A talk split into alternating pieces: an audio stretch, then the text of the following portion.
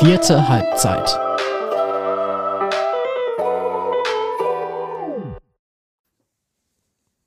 Bereit?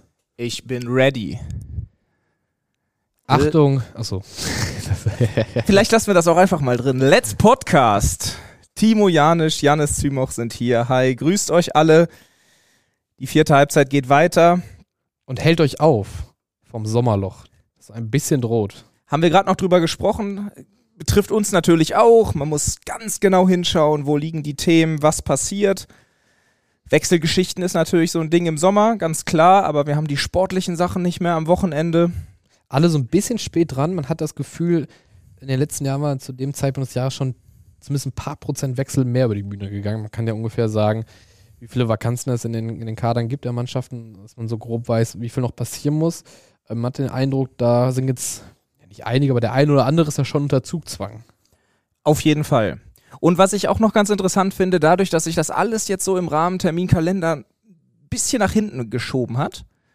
Ich kann es noch nicht absehen oder wir können es noch nicht absehen, aber es könnte natürlich sein, dass es dafür sorgt, dass dieses äh, berüchtigte Sommerloch sich vielleicht auch so ein bisschen äh, obsolet hinterher darstellt, weil eben dann doch mehr Dinge passieren. Du pegelst, weil habe ich was Falsches gesagt? Wolltest du direkt? Ich äh, dachte, ich muss husten, aber äh, ich bin noch nicht gereizt genug. Du siehst, du siehst aber, so bin ich ja letztes Mal eingestiegen, du siehst wieder topfit aus, Simon. Du hast die. Allergie äh, irgendwie, ich weiß nicht, ob sie noch da ist, aber man sieht sie dir nicht mehr an, auf jeden Fall.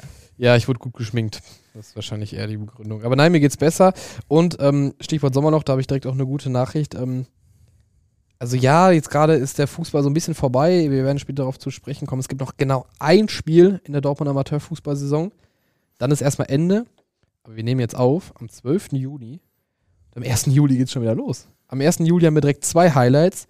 Nämlich einmal der erste Tag des Kron Green IT Cup beim SV Brakel. Sehr geile Sache. Ich glaube, man tritt niemandem zu nahe, wenn man sagt, das ist das zweitbedeutendste Vorbereitungsturnier in Dortmund hinter dem Hacker Cup.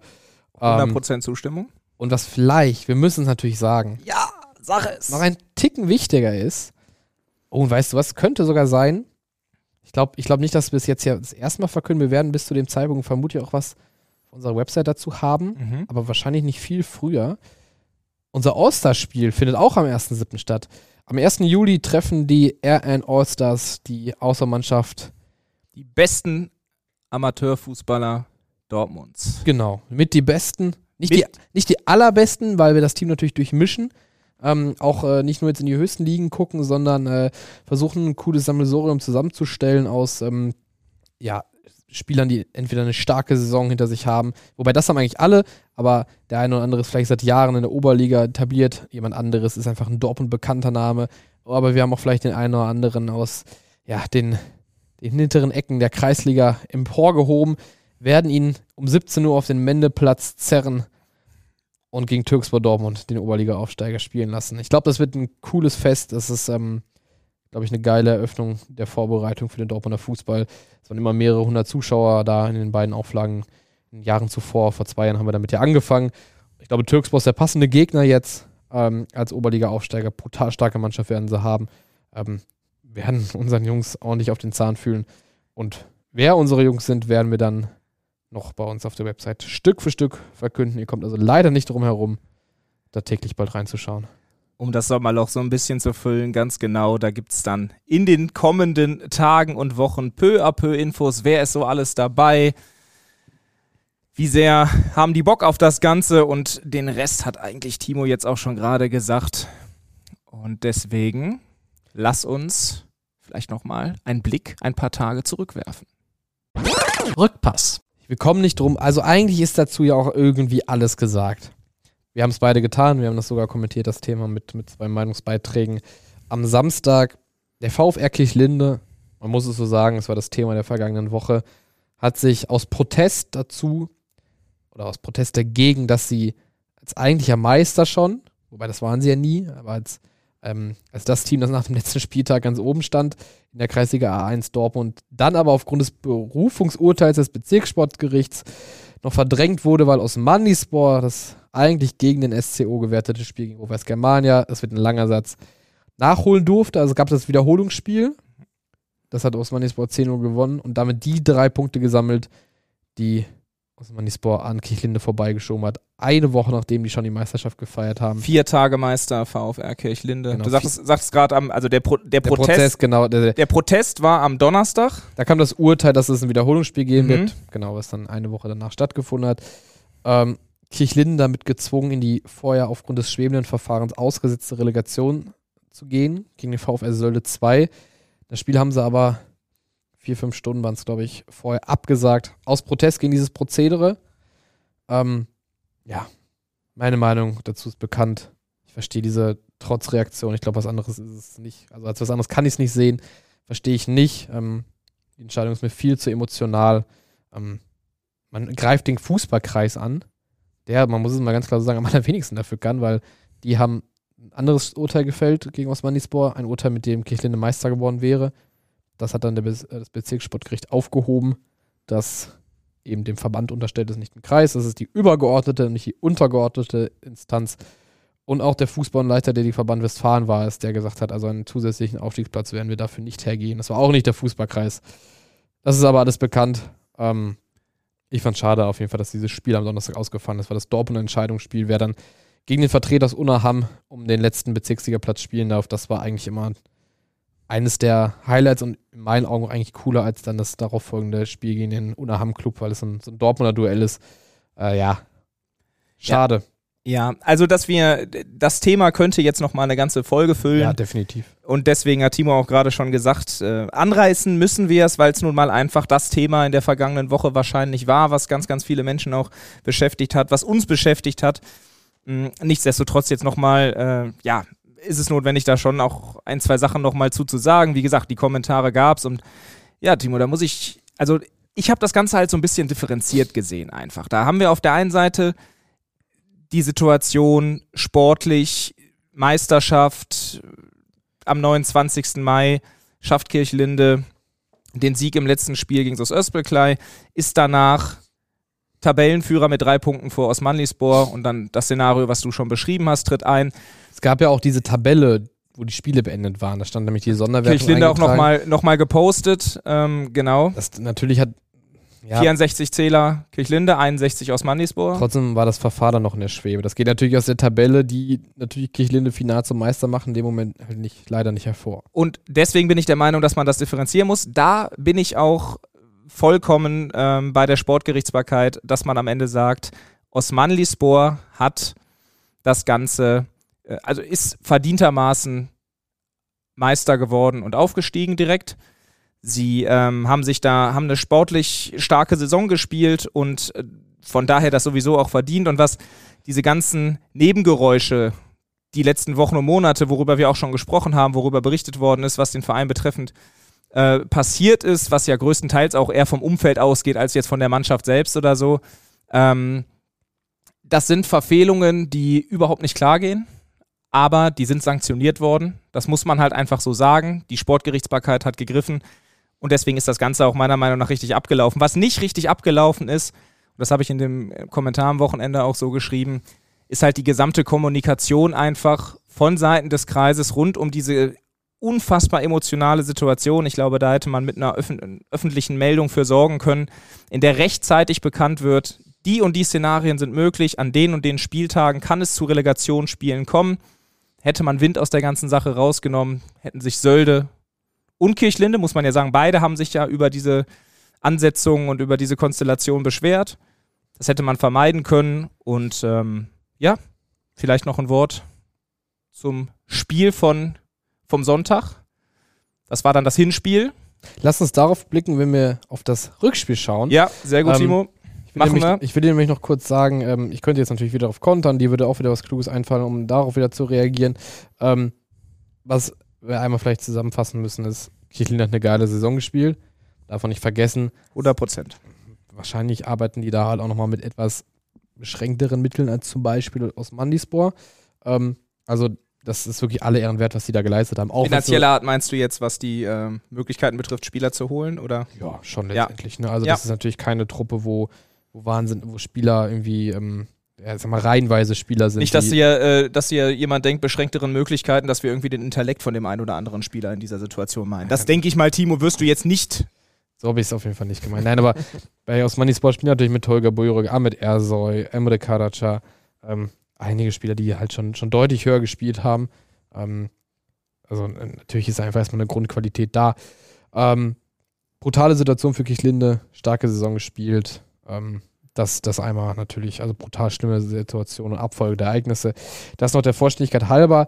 Mhm. Ähm, einen Satz noch zum letzten Teil des Rückpasses. Rot-Weiß Barob 4. Ich wusste bis vor wenigen Wochen ehrlicherweise nicht aus dem Kopf, dass es diese Mannschaft gibt. Es gibt auch wirklich kaum, also wenig vierte Mannschaften in Dortmund. Und jetzt ist auch noch eine aufgestiegen. Die haben das Entscheidungsspiel um den Aufstieg in die Kreisliga B gegen den VfR Sölde 3 bei der SG Gama am Samstag gewonnen. 2-2 stand nach 90 Minuten. Beim Elfmeterschießen haben dem VfR dann leider die Nerven versagt. Alle drei Schützen nicht getroffen. Deswegen brauchte Baruch nur drei Treffer von ihren Schützen, um dann das Ganze im Elfmeterschießen klarzumachen. Herzlich willkommen in der Kreisliga B. Glückwunsch auch von mir an damit, beide Mannschaften. Ja. Und dass sie es überhaupt geschafft haben, um diesen Aufstieg zu spielen und vor allem an Baruch, dass sie es geschafft haben. Und damit sind wir schon gezwungenermaßen bei den Gewinnern der Saison. Wir haben uns Gedanken gemacht, wer sind für uns die Gewinner der Saison? Also das ist jetzt nicht so ein Ding, das sind die Besten. Es gibt ganz viele, die super stark sind. Die, äh, da, da, das Rating wäre definitiv nochmal ein etwas anderes. Nein, Gewinner, das ist ja so ein Begriff, den werden wir gleich mit Leben füllen und äh, jeder von uns hat sich Gedanken darüber gemacht. Jeder von uns hat drei Gewinner dieser Saison für sich ausgemacht. Wichtig ist da einzuschränken. Ja. Vor einiger Zeit saßen hier Patrick Schröer und Alexander Nele, als wir alle mhm. ähm, unseren WWchen geklagt haben und nicht konnten. Da hat man schon Schulnoten verteilt für die Saisons der Dortmunder ähm, Teams im überkreislichen Bereich. Das heißt, wir sprechen heute, weil ich das natürlich etwas doppeln würde und überschneiden würde, nicht über Mannschaften, sondern wir sprechen von Einzelpersonen, Trainern, Spieler etc.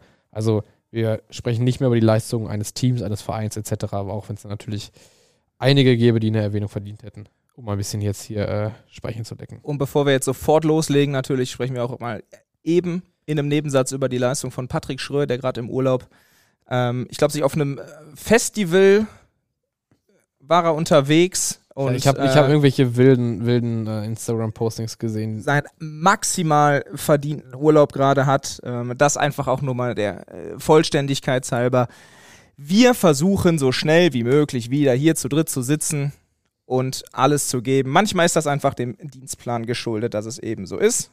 Und, und damit ja dann doch ihm selbst, weil den macht er. Ganz genau, den macht er und äh, ist er selbst schuld. Und äh, aber Grüße gehen raus. Und damit. Beim Ruhrpott-Rodeo war er im Übrigen, nur um das einmal genannt zu haben. Ich hoffe, da war er ganz, ganz wild unterwegs. Lass uns loslegen. Ich würde einfach mal mit, mit einem starten. Let's go. Ein bisschen abwechselnd das Ganze machen. Für mich, und das ist jetzt äh, in keiner, keinen, keine Top 3 von Platz 1 bis 3 runter, es sind einfach meine drei Gewinner ohne, ohne Rating und ich fange einfach mal an mit Benedikt Buchholz vom Hombrucher SV, der auf der 6 oder 8 im defensiven Mittelfeld dafür gesorgt hat, dass die Defensivstabilität beim Hombrucher SV in dieser Saison maßgeblich daran, ja, dafür mitverantwortlich war, dass die Hombrucher es jetzt am Ende geschafft haben, in die Westfalenliga aufzusteigen. Der SV hatte am Ende die zweitbeste Abwehr in der Liga überhaupt. Und das ist aber nicht der einzige Grund, warum ich ihn mir da jetzt äh, rausgepickt habe. Der Boy hat in dieser Spielzeit die meisten Einsätze für die Hombrucher, 35 gesammelt. Dadurch auch die mit Abstand meisten Einsatzminuten 2618 Minuten stand Benedikt Buchholz in dieser Spielzeit auf dem Feld für die Hombrucher. Das ist übrigens insofern, um da kurz einmal reinzugritschen, auch direkt eine Weiterentwicklung, weil in der vergangenen Saison ähm, hat Hombruch ja im letzten Saisondrittel dann ähm, die Meisterschaft verspielt ähm, gegenüber Türkspor in der Landesliga. Ähm, lag mitunter auch daran, dass äh, da einige Spiele dann auch wegen Corona etc. ausgefallen sind und die ständig englische Wochen hatten und der Buchholz irgendwann gesagt hat zu Trainer Alex Enke, ich kann nicht mehr. Ich brauche jetzt äh, mein Spiel Pause. Ähm, und ich meine, klar, jetzt war nicht so die, die Taktung so eng mit den englischen Wochen, aber spricht ja dann auch dafür, dass er noch konstanter und häufiger seine letztes Jahr schon guten Leistungen hat bringen können. Auf jeden Fall. Und dann hat er frühzeitig, und wir haben darüber gesprochen, was auch hinter den Kulissen beim HSV in dieser Saison los war. Er hat frühzeitig dennoch gesagt, als Leistungsträger, als Führungsspieler, ich bleibe definitiv, auch in der nächsten Saison, hat ein Zeichen gesetzt und sich damit halt auch frühzeitig positioniert, wird ganz, ganz wichtig intern gewesen sein, dass so ein Spieler da dieses Signal rechtzeitig gegeben hat. Und dann gab es ja noch das alles entscheidende Spiel gegen den BSV Menden. Die Mendener gehen in der 16. Minute in Führung, halten das bis zur Halbzeit, ehe in der 50. Alexander Bernhard den Ausgleich erzielt. Und dann ist es eben jener Benedikt Buchholz, der in der 64. Minute dafür sorgt, dass die Hombrucher mit 2 zu 1 in Führung gehen. Markus Grundmann noch den dritten Treffer in diesem Spiel gemacht. Die Hombrucher gewannen mit 3 zu 1 und sind jetzt im Endeffekt aufgestiegen. Benedikt Buchholz da also für mich einer der Spieler, die da ganz, ganz maßgeblich dran beteiligt sind und deswegen einer der Top 3 Gewinner für mich in dieser Spielzeit im Dortmunder Amateurfußball. Definitiv. Ähm, mein erster Gewinner, ich bin ja sonst hier eher so ein bisschen der, der Picasso, ich male Bilder. Du malst Bilder? Ich bin, malst du jetzt auch? Nee, heute habe ich dir nämlich Zahlen mitgebracht. Heute wird hier also ganz sachlich hier. Mag ich aber auch, wenn du sowas vorbereitet hast. Exxon Javala. Mhm. Seit dem 27. Oktober Trainer des SV Brakel. Ähm, er hat dann nach fünfeinhalb Jahren Giovanni Schiattarella beerbt, war vorher sein Co-Trainer. Ähm, ja, und ist eigentlich, ja, Brakel hat sich im Winter nochmal verstärkt, hat unter anderem William Valenti, der, glaube ich, einen riesigen Anteil hatte am, am Klassenerhalt geholt. Ähm, Andi Konja ist da hingekommen. Ähm, aber das hat sich irgendwie alles verändert im Winter. Also die haben in der Hinrunde elf Punkte geholt. Damit wärst du sang- und klanglos abgestiegen. Es war ja so eine brutale Liga, wo von 18 Teams fünf direkt abgestiegen sind. Also Glaube ich, neun Punkte Rückstand auf Nicht-Abstiegsplatz, wenn ich es richtig im Kopf habe. Ich habe die Zahlen wirklich vorher nicht gecheckt. Genau sogar, ja, ich meine, es waren neun und es war auf jeden Fall auf Viertener Herne, gegen die sie dann am letzten Spiel eben gewonnen haben und damit den Klassenerhalt ähm, ja fix gemacht haben. Ähm, mit dem Doppelten, also mit 22 Punkten, wärst du sang- und klanglos abgestiegen in dieser Liga, auch frühzeitig. Und dann in der Rückrunde haben sie, wir reden hier immer von, von 17 Spielen, auch eine, eine Bundesliga-Liga quasi von der Größe her, 34 Punkte geholt, also exakt zwei pro Spiel. Wenn du das hochrechnest, über die ganze Saison. Also sie waren Vierter in der, in der Rückrundtabelle, werden sie es natürlich auch Vierter in der Hinrundtabelle geworden, äh, in der Gesamttabelle geworden, mit nur vier Punkten Rückstand auf den Relegationsplatz, den der Hombrucher SV genutzt hat, um in die Westfalenliga aufzusteigen. Also da sieht man, der hat Ja, einfach, Wahnsinn. also long story short, der hat aus einer kaum konkurrenzfähigen Mannschaft ein Top-Team gemacht. Die haben in der Rückrunde 34 Punkte geholt, was wahnsinnig viel ist. Und das in dieser Liga 44 bzw. 43 Punkte hätten gereicht, um die Liga zu halten. Das ist ja schon echt viel. Ähm, also Wahnsinns Kompliment für die Arbeit oder an, an Exxon für die Arbeit. Ähm, was mich so ein bisschen zu der These führt, also erstmal hat der Typ eine Entwicklung durchgemacht. Der war am Anfang so ein bisschen ruhiger, auch so mal, für uns so ein bisschen vorsichtiger, ähm, aber sehr, sehr schnell in diese Rolle dann als Cheftrainer hineingewachsen. Ähm, wurde lockerer, selbstbewusst, das kann man so ein bisschen richtig beobachten. Das ist natürlich wichtig, aber seine Spieler reden auch sehr positiv von ihm. Auch Spieler wie, wie Anil Konja, die ein gewisses Wort in Dortmund haben, ähm, die sicherlich auch nicht jeden in den Himmel loben direkt. Ähm, das führt mich so ein bisschen zu der These, die wir jetzt nicht diskutieren brauchen, aber ähm, ich glaube, Exxon Javala ist ein Name, dem wirst du im Dortmund Amateurfußball so schnell nicht wieder los. Also ich glaube, wenn jetzt mal irgendwie was im Brakel passieren sollte, weshalb der dann nicht mehr Trainer ist, und selbst wenn es vielleicht sportliche Gründe irgendwann mal hätte, ich glaube, der würde immer direkt eine, eine ziemlich attraktive Aufgabe hier bekommen. Also ähm, das ist, glaube ich, jetzt ein Name, ich meine, klar, man muss die nächste volle Saison dann abwarten oder die erste volle Saison, ich glaube, das ist ein Name, äh, der wird hier unter Beobachtung stehen. Also echt überragender Job. Ähm, Voll. auch verdientermaßen. Wäre ganz brutal gewesen, wenn sie dann den Klassenerhalt nämlich nicht gepackt hätten. Ja, und Äh, dieses- da bin- dieses- da bin ich echt, ich bin echt gespannt, wie, wie es mit ihm weitergeht, ja. Ja, bin ich, bin ich voll und ganz bei dir. Es ist auch halt auf der einen Seite natürlich hat man in Brakel viel im Winter gemacht, viele neue Spieler dahin geholt, namhafte Spieler, du hast es gerade gesagt, ich muss also da jetzt nicht nochmal in die Tiefe gehen, aber daraus dann eben auch eine Mannschaft zu machen. Und diese, diese, diese Typen, die das ja auch, äh, die das ja auch größtenteils sind, zu einer Einheit zu formen, die es dann am Ende geschafft hat, so eine Wahnsinnsrückserie hinzulegen, das ist beeindruckend und deswegen, ja, völlig zu Recht einer der Gewinner der Saison. Wen hast du noch mitgebracht? Dann mache ich mal weiter. Und gerade hatte ich einen Spieler, jetzt kommt mal ein Trainer. Wir sind in der Westfalenliga. Und mein zweiter Gewinner dieser Saison ist Sebastian Tyraller. Vergangene Saison, äh, in der Hinrunde, nicht vergangene Saison, in der Hinrunde nach, es waren 16 Spieltage, die er den TuS Bövinghausen als Trainer begleitet hat. Zu diesem Zeitpunkt Bövinghausen mit 35 Punkten, drei Zähler Vorsprung vor Preußen Münster 2.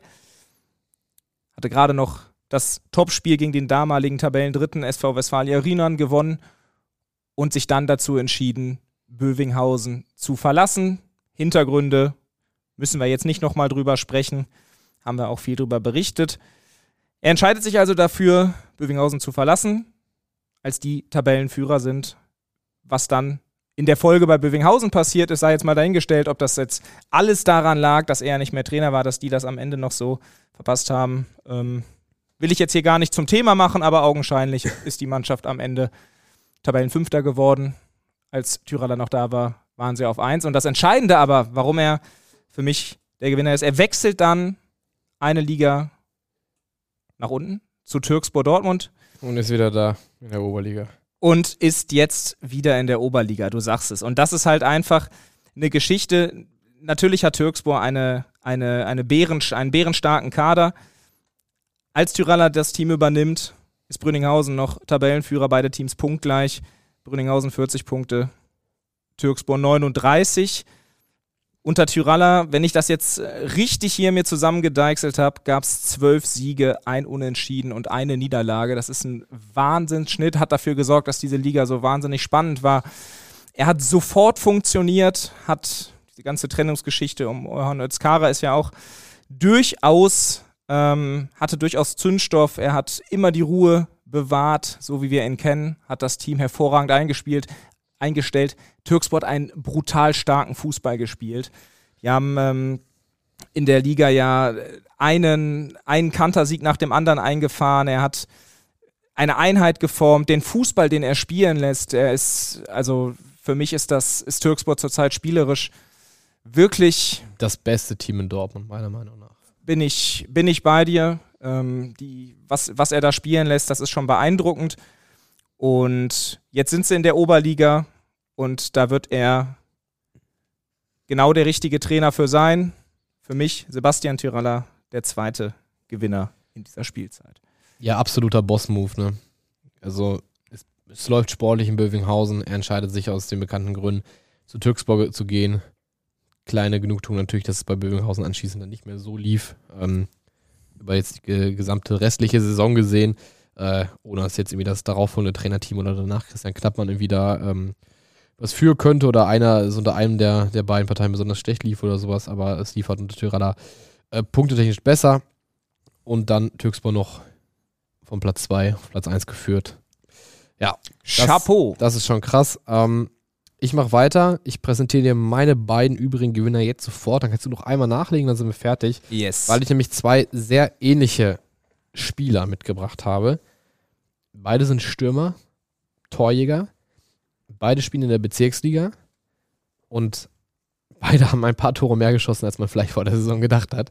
Ähm, fangen wir bei dem an, der vielleicht den etwas größeren Sprung noch gemacht hat. Ähm, Alexander Djordjevic, Stürmer des TuS Eichlinghofen in der Bezirksliga 8. Ähm, kam vom VfL Schwerte, da auch schon in der Bezirksliga gespielt, bei so einer sehr, ja, ich sag mal, eine sehr graue Maus war der VfL Schwerte. Ähm, da sind immer wenig Tore gefallen. Dementsprechend für ihn natürlich auch schwieriger zu glänzen. Ähm, eine Mannschaft, die sich sehr auf, auf den Verbund, auf das Verteidigen konzentriert hat. Ähm, aber man muss schon sagen, da war er halt irgendwie dann auch ein solider, ganz guter Bezirksligaspieler, aber hat jetzt auch nicht so die Andeutung gemacht, dass du dachtest, boah, der muss da aber mal dringend weg. Ähm, so ehrlich muss man sein, ich habe ihn da ein paar Mal spielen sehen äh, in der Zeit. Ähm, deswegen hätte ich es wirklich, und das meine ich nicht despektierlich, nicht wirklich für Möglichkeiten, dass der mit 37 Toren in der Bezirksliga Unglaublich. die Saison beendet. Und wir haben in den vergangenen Jahren äh, einige krasse Stürmer auch in der Bezirksliga gesehen. Ich meine, wir haben Türkspor und Bövinghausen in der Bezirksliga gesehen mit sehr, sehr krassen Mannschaften. Ähm, aber auch da gab es da gab's Spieler, die haben so viele Tore geschossen oder ähnlich viele Tore geschossen, aber jetzt auch noch keine nochmal so drüber war, so deutlich, wenn ich mich richtig erinnere.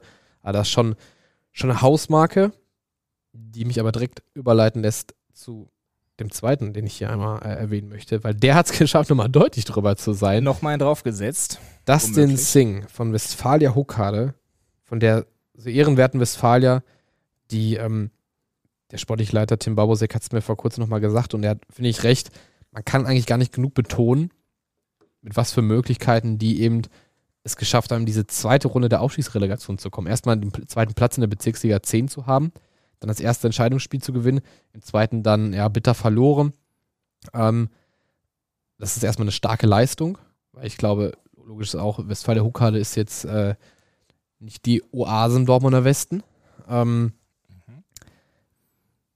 und Dustin Singer hat dabei von 87 Toren, die die geschossen haben, was in Ligawerten im Vergleich so ganz, ganz mittelfeldmäßig ist, wenn du jetzt mal so oben reinguckst, sind zwei Teams mit fast 100 Toren, darunter Mengende, ähm, hat er 43 geschossen. Also eins weniger als die Hälfte. Das ist wirklich unglaublich. Also, ich, vielleicht geht mir jemand so völlig durch, aber ich kann mich, ich kann mich jetzt in den letzten drei, vier, fünf, sechs Jahren nicht daran erinnern, dass wir einen Dortmunder Bezirksliga Torhüter mit 43 Toren geschossen, äh, ge- irgendwie mal hatten. Das sind auch einfach mal nochmal sechs mehr als Djordjevic, sechs mehr als der Zweite in der Liga. Und was ich dann besonders spannend finde, er wurde auch letztes Jahr schon Torschützenkönig in der Bezirksliga 9. Luca, der musste ja von der 9 in die Bezirksliga 10 wechseln. Da haben ihm mal 25 Hütten gereicht. Jetzt hat er einfach mal nochmal eine Nacht drüber geschlafen oder einen Sommer drüber geschlafen, nochmal 18 draufgepackt. Ähm, also Respekt dafür an beide Spieler. Ähm, meines Wissens nach bleiben die auch beide dort. Müsste so sein. Ich Ja. weiß gerade nichts gegen. äh, genau, ich, weiß- ich, ja, ich weiß auch nichts Gegenteiliges. Kann natürlich noch viel passieren in den nächsten Wochen, aber Haben wir ja eingangs erwähnt. yes. Aber nein, gibt keinerlei Informationen, zumindest die wir jetzt haben, die ich jetzt habe, äh, dass das anders sei. Wenn es dabei bleibt, dann auch Respekt an die beiden Vereine, dass es offenbar schaffen, ein Umfeld und ein, ein ja, Team auf die Beine zu stellen, was dafür sorgt, dass diese beiden Zocker in Dortmund bleiben, beziehungsweise in Dortmund auch in der Liga bleiben, weil ich glaube, daran hat diese Saison keine Zweifel gelassen, die könnten halt auch eine Liga höher spielen. Und eine Liga drüber spielen, wir haben es gerade schon erwähnt, wird in der nächsten Saison der FC Brünninghausen nach dem Aufstieg in die Oberliga. Und mein letzter, mein dritter Gewinner dieser Spielzeit kommt vom FC Brünninghausen und heißt Florian Gondrum. Da hat dieser 32-jährige Spielertrainer, muss man ja dazu sagen, der bildet ja ein Duo mit Rafik Halim zusammen und die beiden haben offensichtlich genau die richtige Mischung gefunden, haben genau die richtige Taktik gefunden, um das Ganze sportlich am Ende zu schaffen. Ja, und Flo Gondrum hat dann einfach mal in dieser Spielzeit als erfolgreichster Brünninghausener Torschütze mit 21 Treffern dafür gesorgt, dass Brünninghausen das am Ende geschafft hat, in 29 Spielen so oft getroffen. Das ist schon ein beachtlicher Wert auf jeden Fall. Spieler, Trainer und dann ballert der da noch so viele Dinger raus. Finde ich wirklich beachtlich. Und was ich noch da hervorheben möchte, und das macht es, das hebt es für mich nochmal auf eine andere Stufe, er war genau zum richtigen Zeitpunkt in dieser Spielzeit am Start. Er hat von diesen 21 Toren 15 in den letzten 10 Ligaspielen erzielt. Ja, was ich schon, was ich schon wirklich Rechne das mal hoch. 15 Westfaliger-Tore in 10 Spielen. Das ist, äh, kommt ja auf eine irre Quote. Und in den letzten fünf Spielen waren es neun Treffer. So, das heißt, der Mann war zum entscheidenden Zeitpunkt, und das ist jetzt nur, das ist jetzt nur der, ähm, der Ligabetrieb. Also der, äh, äh, da sind die, die Entscheidungsspiele raus, wobei er ja gegen, Pekelo hat er nicht getroffen. er hat er nicht getroffen, genau, das passt also. Ähm, Kurz hochgerechnet, das sind ja 45 Tore in 30 Spielen. 30 Spiele umfasst die Westfalenliga. Matthäus Ayala Cardonis, Torschützenkönig in Lietzen von Türkspor Dortmund, hatte 29. Ich glaube auch nur in 21 oder 22 Spielen. Aber da wärst du ja easy Torschützenkönig geworden mit einer historischen Marke.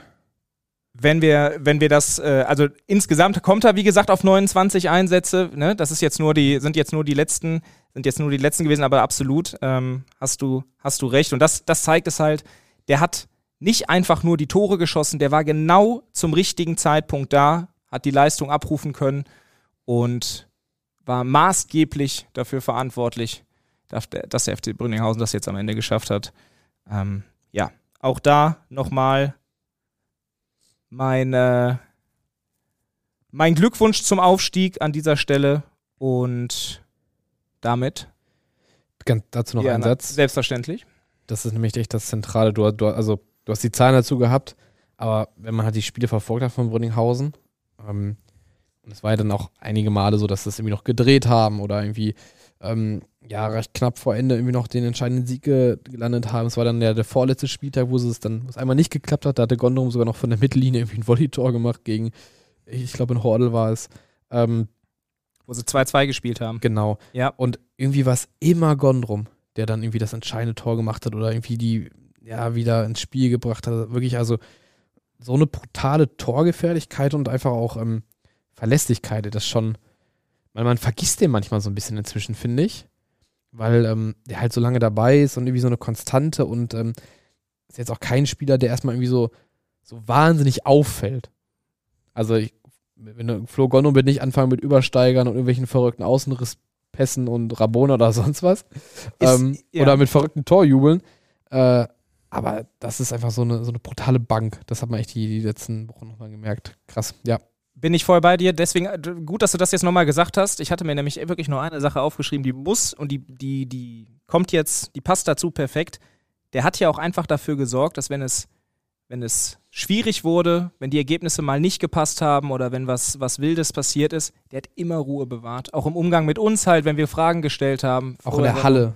Absolut. Ich erinnere an das Spiel gegen, äh, gegen Hörder SC im Vorrunden, letzten Vorrundenspiel des ersten Endrundentages, als ähm, Hörder auf einmal 3-0, 3-1 führte und alle dachten, ach, was passiert jetzt? Jetzt würde Brünninghausen ausscheiden und der A-Ligist in den Finaltag kommen. Da gehörte dann auch dazu, der einfach wirklich völlig humorlos aus jeder Schussgelegenheit das Ding unhaltbar, unspekt, also doch, also nicht unspektakulär, aber unhaltbar und humorlos da reingehämmert hat. Das war äh, auch schon beeindruckend. Das war's. Und spektakulär und humorlos führt jetzt Vorstoß. und Rückpass auch so ein bisschen in einem. Wir schauen auf die Relegation zur Bezirksliga. VfR Sölde gegen den VfL Mark. VfL Sölde 2. Entschuldigung, vollkommen richtig. VfL, VfR Sölde 2 gegen den VfL Mark. Und da gab es, und deswegen diese, äh, diese, diese Überleitung, das Hinspiel gab's an unserem Tag heute, wir nehmen das wie gesagt am Montag auf, ist es, ist es gestern gewesen. Da hat sich der VfR Sölde 2 mit 2 zu 0 gegen Mark durchgesetzt. Patrick Johann, der mit dem Maschine. goldenen maschinellen Fuß hat mal wieder seinem Namen alle Ehre gemacht und hat als Standardexperte voll eingeschlagen, einen Elfmeter verwandelt und dann noch in der 91. Spielminute aus 20 Metern Entfernung einen brutal schönen Freistoß Was in den ihn ja- Winkel reingeknallt. Was für ihn ja wie ein Elfmeter ist. Ja, Defensivspieler, zentraler Defensivspieler. Ähm, 20 Saisontore trotzdem, also auch irgendwie eine wilde bis irre Kombination. Unfassbar. Der Dortmunder Standardkönig, auch ein exzellenter Hallenspieler, extreme Schusskraft im Bein. Ähm, ja, geiler Zocker. Wollen wir gerne nächstes Jahr in der Bezirksliga sehen. Tun aber, glaube ich, auf jeden Fall, weil ich meine, er geht jetzt in die erste Mannschaft ähm, beim VfR. Und ähm, ja, Donnerstag ist das Rückspiel, ich glaube um 19.30 Uhr beim VfL Mark. Ähm, da müsste Sölde dann eben schon deutlich verlieren, damit es äh, doch nochmal spannend wird, beziehungsweise dass sich der Bezirksliga-Traum noch zerschlägt. Äh, Wäre natürlich echt ein cooler Lohn für, für, das, für den Verein, für Trainer Marcel Möller. Und ähm, schon ein bisschen wild. Dann gäbe es eine zweite Mannschaft in Dortmund, die in der Bezirksliga spielt. Der ASC 092 ist ja abgestiegen, ähm, wird auch gar nicht weiter existieren. Und genau diese Mannschaft kommt vom VfR Sölde, wo die erste auch noch in der Bezirksliga spielt. Also äh, Könnten beide theoretisch in derselben Liga sogar landen. Ist äh, erlaubt. Okay. Sie, äh, also ab der Landesliga ist es so, dass zweite Mannschaften äh, nicht mehr in derselben Liga spielen dürfen. In der Bezirksliga ist das ein anderer Fall. Das heißt, Das heißt in der gleichen Liga und Staffel. korrekt. Okay, krass. Sie könnten in derselben, in der gleichen Staffel landen. Und ich habe darüber mit dem, mit dem Verband kurz gesprochen und das, also wirklich jetzt ohne da, äh, ohne da eine Richtung reinbringen zu wollen, aber zumindest, dass es irgendwie ausgeschlossen ist oder dass man so meinen könnte, dass das zwar theoretisch möglich ist, aber nicht passiert. So klang das zumindest nicht. Aber es ist alles offen. Die Staffeleinteilung gibt es Anfang Juli. Mehr dazu nicht. Und erstmal müssen sie aufsteigen. Und dann drücken, sowieso. Dann sowieso. drücken wir die Daumen am Donnerstag, nämlich einen Tag, nachdem dieser Podcast dann erscheinen wird. Ihr werdet da zeitnah bei uns eine Berichterstattung währenddessen und dann danach zu finden. Ähm, ja, Janis, haben es mal wieder geschafft, eine Woche. Wir haben es geschafft. Der Mann hat seine Füße schon hochgelegt, die Arme hinterm, hinterm Kopf verschränkt. Man könnte meinen, er hat gleich Feierabend, aber ich kann euch um 16.08 Uhr versichern, das ist noch nicht der Fall. Das ist noch nicht der das Fall. ist auch ehrlich gesagt noch länger nicht der Fall. Deshalb hauen wir jetzt rein, wünschen euch eine gute Woche, hören uns in welcher Konstellation auch immer in der nächsten Woche wieder. Schaut vorbei, rn.de slash sporttv und rn.de slash dosport. Alles über den Dortmund Amateurfußball lest ihr natürlich bei uns. Macht's gut. Ciao. Abonnieren nicht vergessen. Macht es gut. Bis zum nächsten Mal. Haut rein. Tschüss, tschüss.